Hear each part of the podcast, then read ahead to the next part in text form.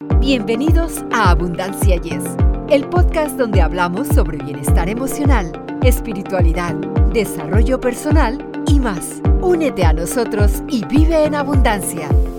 Hola amigos, Victoria Rich y Eduardo Rentería nuevamente listos para compartir más herramientas que les ayuden a vivir en plenitud. Bienvenidos a Abundancia. Y yes. Bienvenidos amigos, como dice mi compañera, y ya saben, regálenos un clic en cualquiera de las plataformas y prepárense para nuestro invitado especial. En nuestro podcast nos acompaña Francesc Miralles, un respetado escritor que ha dedicado gran parte de su carrera a investigar temas uh, relacionados con el bienestar y el desarrollo personal. Hoy vamos a hablar sobre la técnica japonesa de bienestar llamada Ikigai, que ha sido el tema central del ensayo más traducido de Francesc. Esta filosofía se enfoca en encontrar el propósito de vida y la felicidad a través de la realización personal y se está volviendo cada vez más popular en todo el mundo. ¿Qué les parece? Definitivamente, Francesc es un experto en el tema y estamos muy contentos de tener la oportunidad de explorar junto a él los secretos detrás de esta técnica. Pero antes de empezar, Eduardo nos hablará un poco más sobre el trasfondo y las contribuciones de Francesc en el campo del bienestar y la escritura. Así que sigan escuchando. Fíjense que Francesc nació en Barcelona, España. Y como él mismo lo dice, que se me hace algo bien eh, humilde, ¿verdad?, dentro de su gran personalidad, nunca fue brillante académicamente hasta que una profesora universitaria le hizo descubrir su pasión por el idioma alemán. Entonces obtuvo la licenciatura en Filología Alemana y un posgrado de edición de la Universidad de Barcelona. Sin embargo, se convenció de que estar en una oficina no era lo suyo definitivamente. Él renunció y se fue a viajar por el mundo. Estando en la India, se dio cuenta de que lo suyo era por fin la literatura y escribió su primera novela. Actualmente cuenta con una enorme, enorme producción literaria que ha sido reconocida internacionalmente con incontables títulos extraordinarios. Hay que enfatizar que su ensayo más traducido, imagínense, a 67 idiomas, ¿eh? no cualquiera, Ikigai, los secretos de Japón para una vida larga y feliz. Francesc es un brillante experto en todo lo que se refiere al desarrollo personal y la espiritualidad. Así que Victoria, nos honramos con su presencia y recibámoslo con nuestra admiración y cordialidad. Francesc, muchas gracias por aceptar nuestra invitación. Es un honor tenerte como invitado en nuestro podcast y estamos emocionados por lo que compartirás con nosotros. Bienvenido. Un placer muy grande estar con vosotros. Muchas gracias amigos y espero que tengamos una conversación que ayude a todas las personas que nos escuchan a, a perseguir su propósito y hacerlo realidad. Francesc, ¿cómo surgió el concepto de Ikigai y cuál es su significado cultural en Japón? Sí, surgió en un viaje a Okinawa, que es la zona azul número uno del mundo, es decir, es el lugar del mundo donde hay más longevidad, donde hay más posibilidad de llegar a los 100 años y más allá. Entonces, en el curso de un viaje que hicimos Héctor García y yo como antropólogos, pues estudiamos cuáles eran las condiciones que se daban allí para que esta gente fuera la más longeva del mundo y entre los diferentes factores que fuimos viendo, uno era el ikigai, que estas personas tenían una razón de ser, tenían un propósito de vida, que esa es la traducción de esta palabra japonesa. ¿Podrías eh, guiarnos a través de los cuatro elementos de ikigai y cómo se entrelazan para crear una experiencia de vida significativa y plena? Sí, hay cuatro círculos que se utilizan para medir el ikigai de una persona, de un grupo de profesionales, de una empresa, incluso de un proyecto. El primer círculo es lo que amas, que es decir, la primera pista para saber cuál es tu ikigai sería aquello que te produce mucho placer hacer, aquello que te da mucha, lo que llamaríamos en psicología flow, que nos permite fluir de manera que el tiempo se disuelve, que eh, nos fundimos totalmente con la actividad. El segundo círculo es aquello en lo que eres bueno y lo que nos procura ese círculo es autoconocimiento. Se trata de preguntarnos cuál es nuestro elemento y ver cuáles son las fortalezas, cuáles son los talentos, cuáles son las virtudes que yo puedo poner al servicio de mi Ikigai, de mi propósito de vida. El tercer círculo es el del dinero, entonces esa es otra vía hacia el propósito vital, pensar de todas las cosas que sabemos hacer, igual solo hemos, utilizado una o dos para monetizarlas, pero muchos otros talentos que tenemos, ¿de qué manera podríamos canalizarlas para que eso se convirtiera en prosperidad, en dinero? Y el cuarto círculo es lo que el mundo necesita, es el del propósito más puro, en el sentido que cuando estamos ah, convencidos de que nuestra aportación al mundo va a ayudar en algo que los demás necesitan en este momento, eso también alimenta nuestro Ikigai. Se oye fácil, ¿no, Francesc? Pero, pero no. Es un proceso, es un proceso. Sí, definitivamente, un proceso de vida. ¿Cómo puede el concepto de Ikigai transformar la forma en que las personas ven su trabajo y carrera y ayudarles a encontrar una mayor satisfacción en el trabajo y una sensación de propósito más profunda en la vida laboral? A ver, eh, es muy interesante esto que preguntas porque durante la pandemia ha habido un fenómeno, sobre todo en Estados Unidos, que se llamó The Great Resignation, que significó como la gran renuncia, ¿no? la, la gran desbandada.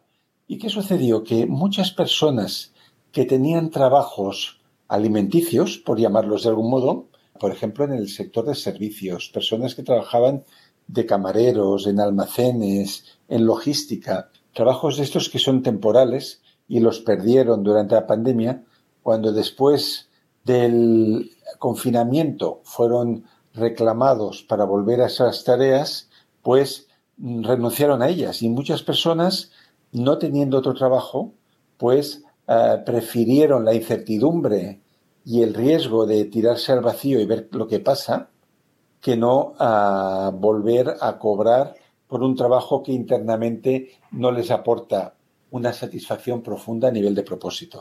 Entonces, el, el punto básico fue que muchas personas descubrieron ese tiempo libre que querían dedicar su vida a algo que les permitiera crecer interiormente y que también que sirviera al mundo.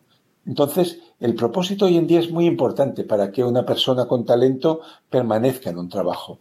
Si en un empleo tú no sientes que allí creces, tú no sientes que allí estás dando tu aportación al mundo, enseguida te vas a cansar y vas a querer ir a otro sitio. Qué bueno que mencionaste el ejemplo de Estados Unidos. No depende también del país, por ejemplo, eh, el Kigai, que proviene de Japón, como ya lo mencionas. La filosofía de los japoneses es muy diferente a la de los españoles, a la de los mexicanos, a la de los norteamericanos. ¿No dependería de eso también la forma en que, en que tú recibes el Ikigai? Sí, pero no creas que hay tantas diferencias culturales. Yo diría que las diferencias no están entre Oriente y Occidente, sino entre mundo urbano y mundo rural. Mm, os pondré ejemplos. El tipo de vida que se realiza en Nueva York, en Bogotá, en Barcelona, en Moscú es muy parecida en realidad. Son personas viviendo en espacios pequeños, compartiendo lugares en los que hay poca comunicación, muy entregadas al trabajo y por lo tanto estas personas tienen más dificultad de cumplir con sus propósitos porque se sienten como hámsters en la rueda, ¿no? Están en una máquina que están corriendo todo el tiempo y que tienen que, que llegar a final de mes para pagar facturas y luego volver a empezar. En el mundo rural, sea Okinawa, sea Ogimi, sea una zona rural de Estados Unidos, de Sudamérica, de cualquier sitio, el ritmo de vida es más acorde, digamos, con lo que son los ciclos de la naturaleza. Entonces la gente tiende a levantarse con el sol, se van a dormir cuando es oscuro, que eso es lo que sucede en Ogimi, y eso lo que permite es que estas personas vivan con más lentitud, con más tiempo, con más conciencia y con una mayor conexión con los demás y consigo mismos. Por lo tanto, no hablaríamos tanto de cómo es en Japón, cómo es en América, cómo es en Europa, sino cómo es la vida actual ultradigital en las ciudades y cómo es la vida en las pequeñas comunidades donde hay espacio físico y mental. Francesc, dinos cuáles son algunos de los conceptos erróneos más extendidos acerca del Ikigai y cómo pueden las personas evitar caer en estas ideas equivocadas. A ver, sería arrogante por mí decirle a nadie que está equivocado. Yo más bien creo que lo que hemos de plantearnos es en los hábitos que tenemos, si nos benefician en nuestro propósito, en nuestro proyecto de vida o nos alejan de él. ¿no? Por ejemplo, los dispositivos ah, móviles, los artilugios que nos ha dado la, era digital. Ah, el hecho de tenerlos en nuestra vida, sin duda, nos suman muchas utilidades, porque, por ejemplo, durante la pandemia ya vimos que podíamos comunicarnos con personas que vivían lejos, pudimos hacer trabajo desde lugares que no eran los habituales, pero si estos medios para facilitarnos la vida se convierten en nuestra única forma de relacionarnos con el mundo y los usamos desde que nos levantamos hasta que nos vamos a dormir, se convierten en un problema y se convierten en un error, como tú has dicho, ¿no? Entonces ya, ya no es una herramienta, ya es como una cadena, ya es como una esclavitud a la que estoy ligado. Entonces, yo diría, un error que cometemos es subestimar la vida analógica, pensar que todo se puede hacer a través de una pantalla. Y no es así. El ser humano necesita aire fresco, necesita aire libre, necesita tocar las manos de sus amigos, necesita pasear, mover el cuerpo, necesita alimentarse bien y es un error restringirlo todo a, a este mundo de pantallas. Ese uno.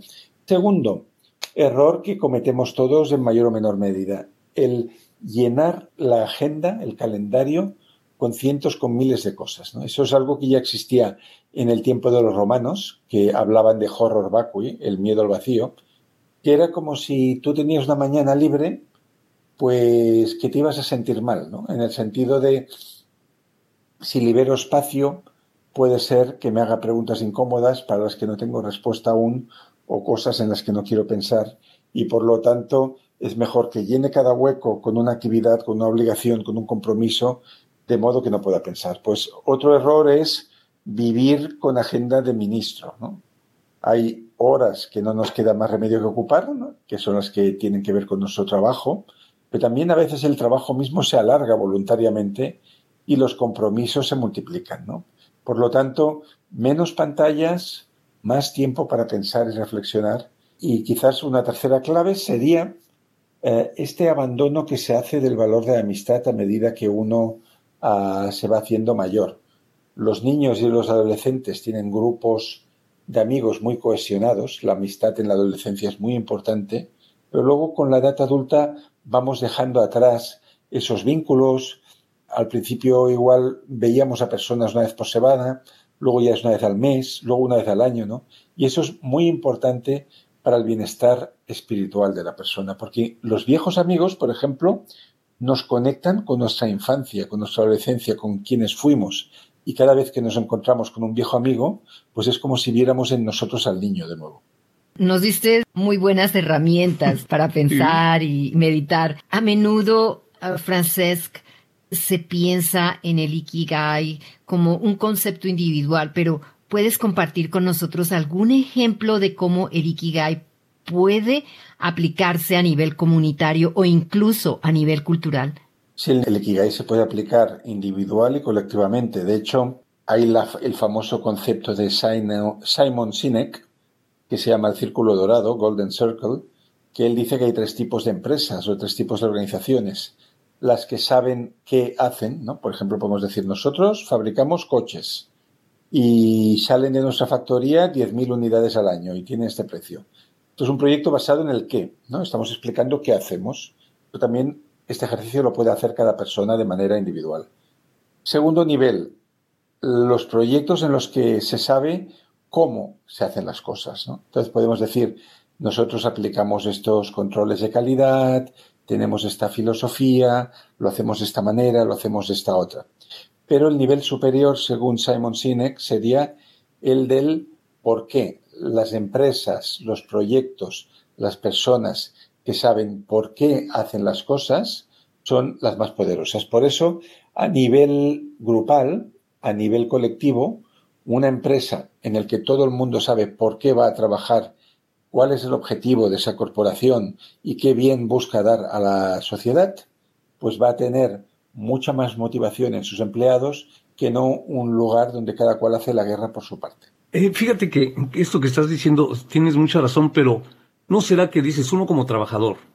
Pues va uno a trabajar por dinero. Y la idea de que por qué se hace ese producto o se da ese servicio, que sería el del dueño de la empresa o de la organización, pues eso es obviamente para, también para tener dinero, para, para sacar ganancia. Y, y no es difícil meterle a un trabajador esa idea, viéndolo fríamente así, como, como lo planteas. Eso depende de la calidad humana del jefe o jefa. Yo, por ejemplo, cuando empecé a trabajar de editor en un despacho, en una empresa de publicaciones, tenía un jefe que se llama Jaume Rosselló, que era totalmente motivador. O sea, el hombre te explicaba las cosas con tanto cariño y tanta pasión que te contagiaba de esa pasión. Entonces yo al final, aunque yo era el empleado y no el jefe, pues tenía tanta obsesión en descubrir libros, en corregirlos, en encontrar autores, que siempre me iba a dormir eh, con varios manuscritos que yo quería mirar. Entonces él me contagió su propósito, me, contagió su por qué, ¿no? Eh, él tenía mucho amor a los libros y me traspasó ese amor. Lógicamente, en otro extremo, un jefe o jefa que no hace esa tarea de motivación y lo, que uno y lo único que hace es dar órdenes, corregir errores, encerrarse en su despacho, no se va a transmitir el propósito. Es que el propósito es como cuando tenemos un sensei en, una, en las artes marciales, ¿no? Por ejemplo, es esa persona capaz de empoderarnos, de sacar lo mismo, lo mejor de cada uno y de, a través de su pasión, mm, repartirla en todo el mundo. Y para eso hay que explicarse bien, hay que dar tiempo, hay que dar amor y hay que reconocer todo el tiempo el talento de los demás para que se sientan importantes y eso es algo que no todo el mundo lo hace. Francesc, ahora dinos cómo la resiliencia puede ser una herramienta clave en la superación de obstáculos y desafíos en la búsqueda de nuestro ikigai. O sea, ¿cómo nos puede ayudar a mantenernos enfocados en momentos de incertidumbre y dificultad? Sí, la resiliencia que se ha puesto muy de moda los últimos 25 años por parte de la psicología, era un término que se usaba antes solo para física de materiales y para metales en especial. ¿no? Entonces se decía que el metal resiliente es aquel en el que tú puedes ejercer una fuerza y luego no solo no se rompe, sino que vuelve a su estado inicial. El metal no resiliente era el frágil, donde tú aplicas una fuerza y lo quiebras. Entonces, aplicado a la psicología humana, la resiliencia es nuestra capacidad de no dejarnos quebrar por las dificultades e incluso salir más fuertes de ellas. Entonces, a partir de ahí, pues hay autores muy importantes. El principal es Boris Cyrulnik. Hay un libro fundacional que se llama Los patitos feos, que podéis leer. Y ahí se explican muchos casos, ¿no? De niños, de orfanatos, que han tenido una infancia terrible, sin padres, amontonados en dormitorios comunes, pero que, gracias a la inspiración de un maestro, maestra, a su propia actitud, han conseguido tener una vida feliz. Porque una de las claves de la resiliencia es que el pasado no tiene por qué condicionar el futuro. O sea, que yo haya sido muy desgraciado en el pasado, que yo en el pasado no haya encontrado amor, no significa que no lo pueda tener a partir de ahora. Entonces, ¿Pueden las prácticas de atención plena y meditación complementar y mejorar la búsqueda de esta técnica? Yo diría que la atención plena y la meditación lo que nos da es autoconocimiento y cierto control de nuestra mente. Para la resiliencia hace falta algo más. Hace falta terceras personas. O sea, en todos los estudios que se han hecho sobre esta virtud, se sabe que el momento clave en el cual la víctima pasa a ser héroe siempre hay un mediador. O sea, ha de haber una persona que reconozca en ti tu fortaleza, que reconozca en ti tu capacidad para salir adelante y labrarte un futuro bonito y que te lo transmita de manera que tú puedas seguir ese camino que te están abriendo. Por uno solo, por mucho que medite, por mucha atención plena que, que tenga, si no hay ese sensei de la resiliencia, va a ser muy difícil que eso se pueda dar. Por eso como se habla del efecto Pigmalión, ¿no? Las personas con las que tenemos contacto y que tienen cierta autoridad sobre nosotros, pues unos padres, un maestro, maestra, un jefe, un compañero con más experiencia, estas personas nos pueden empoderar o desempoderar, abrir caminos o cerrarlos. Y por eso es muy importante en nuestra vida no solo contar con nuestros recursos, sino acercarnos a aquellos mentores, a aquellas personas que ya han recorrido el camino, que quizás superaron sus propias dificultades y aprender de ellas. Porque al final, como decía el, famoso poema, ningún hombre es una isla y nos necesitamos los unos a los otros para ir aprendiendo a sortear los obstáculos. Definitivamente. ¿Nos puedes decir cuáles podrían ser algunas estrategias clave para aplicar esta técnica de Ikigai de manera efectiva en la vida cotidiana y alcanzar una mayor realización personal? Pues mira, algunas claves serían, punto número uno, autoconocimiento. Si no sabes cuáles son tus fortalezas, tampoco sabrás cómo puedes llevarlas a tu propósito.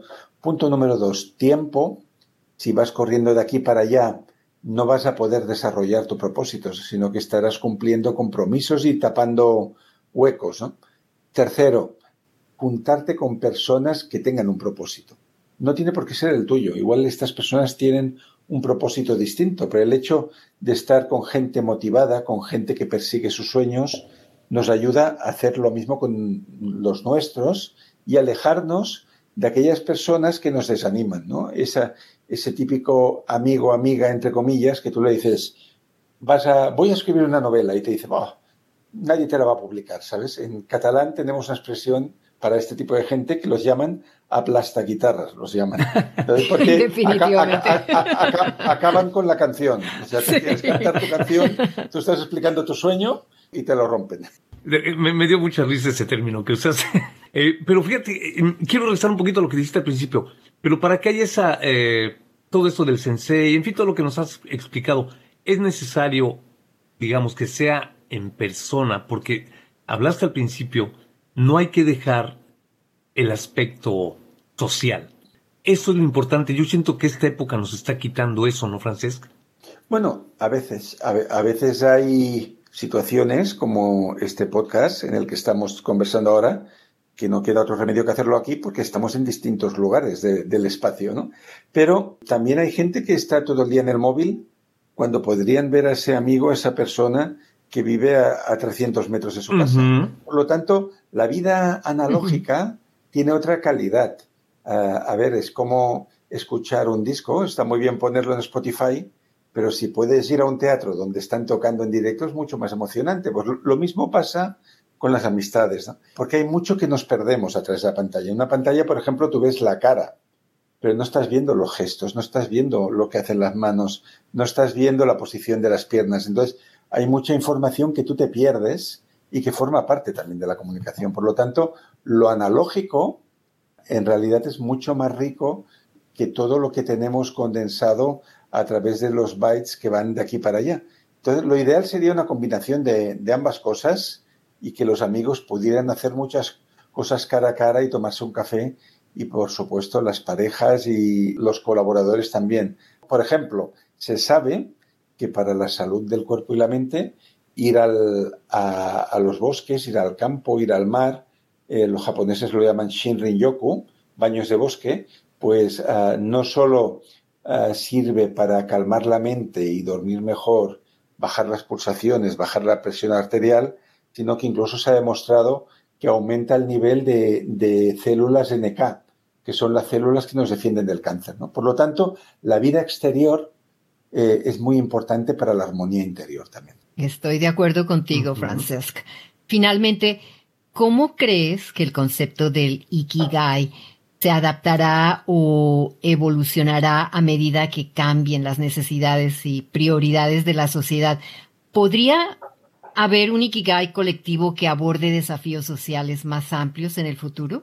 Debería haberlo. Por ejemplo, deberíamos tener un Ikigai colectivo que es solucionar la crisis climática que tenemos. Y ese debería ser un Ikigai de todos, porque al final, si este planeta se va al carajo, nos vamos todos con él. Esto debería ser un Ikigai, un propósito en el que todo el mundo pudiera aportar su granito de arena. Y a veces pensamos que es algo que solo pueden hacer los políticos, ¿no? Porque sí, los políticos ponen leyes, ponen impuestos, contratan energías renovables, pero también cada persona en su día a día pues puede elegir no utilizar envases de esos que acaban en la basura, ir a, tiendas donde te van a rellenar tu botella de, vino o de, lo que sea, producir menos residuos, reciclar más, comprar productos de proximidad. Entonces, al final, ese ikigai conjunto que es salvar la Tierra y salvar este planeta tan bello, depende de cada ikigai individual, de lo que nosotros hacemos en nuestro día a día.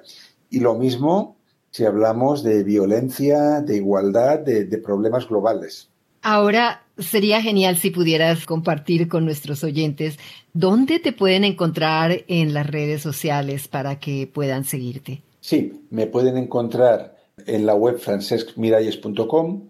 Si ahí van a la sección de blog, verán que un día por semana suelo poner algún artículo donde doy noticias de libros, de presentaciones, de nuevas ideas, de nuevas tendencias. Si van a francescmiralles.com y también me pueden encontrar en Instagram, que busquen Francesc Miralles y el tic azul, ese soy yo, y también en Facebook y otros sitios. O sea que hoy en día la ventaja de todos estos artilugios que a veces nos encadenan es que es muy fácil encontrar a alguien. Yo cuando era pequeño pues leía un libro y quizás acababa enviando una carta a una editorial, pero no, había manera de contactar con el autor. Hoy en día estamos todos mucho más interconectados. Francesc, te queremos agradecer por haber compartido con nosotros tu valiosa experiencia y conocimientos acerca de la técnica japonesa de bienestar Ikigai. Estamos seguros de que nuestros oyentes se han beneficiado mucho de tu sabiduría y consejos prácticos. Verdaderamente ha sido una experiencia enriquecedora y esperamos volver a contar contigo en futuros episodios de nuestro podcast. Muchas gracias por vuestra amabilidad. Ha sido una entrevista muy bella y vamos a seguir remando juntos. Pues sí, me hago eco de la voz de mi compañera. Eh, Francés, que no sea la última vez, por favor, que estés por aquí. Y pues te vamos a estar esperando con los brazos abiertos, ¿eh? Muchas gracias. Y de esta manera llegamos al final del episodio de hoy de nuestro podcast Esperamos que hayan disfrutado tanto como nosotros esta fascinante conversación y que hayan aprendido algunas herramientas sobre cómo encontrar un propósito significativo en la vida. Así que por ahora les agradecemos por acompañarnos y les enviamos un gran abrazo. Nos vemos en el siguiente episodio de Abundancia. Yes, hasta la próxima. Para ustedes que están escuchando Abundancia Yes, realmente nos apoyan si pueden suscribirse en Apple Podcasts o Spotify y déjenos sus comentarios. Así nos ayudan a llegar a más personas y por ende a unirnos más y a vivir una vida mejor y con abundancia. Comparta este podcast.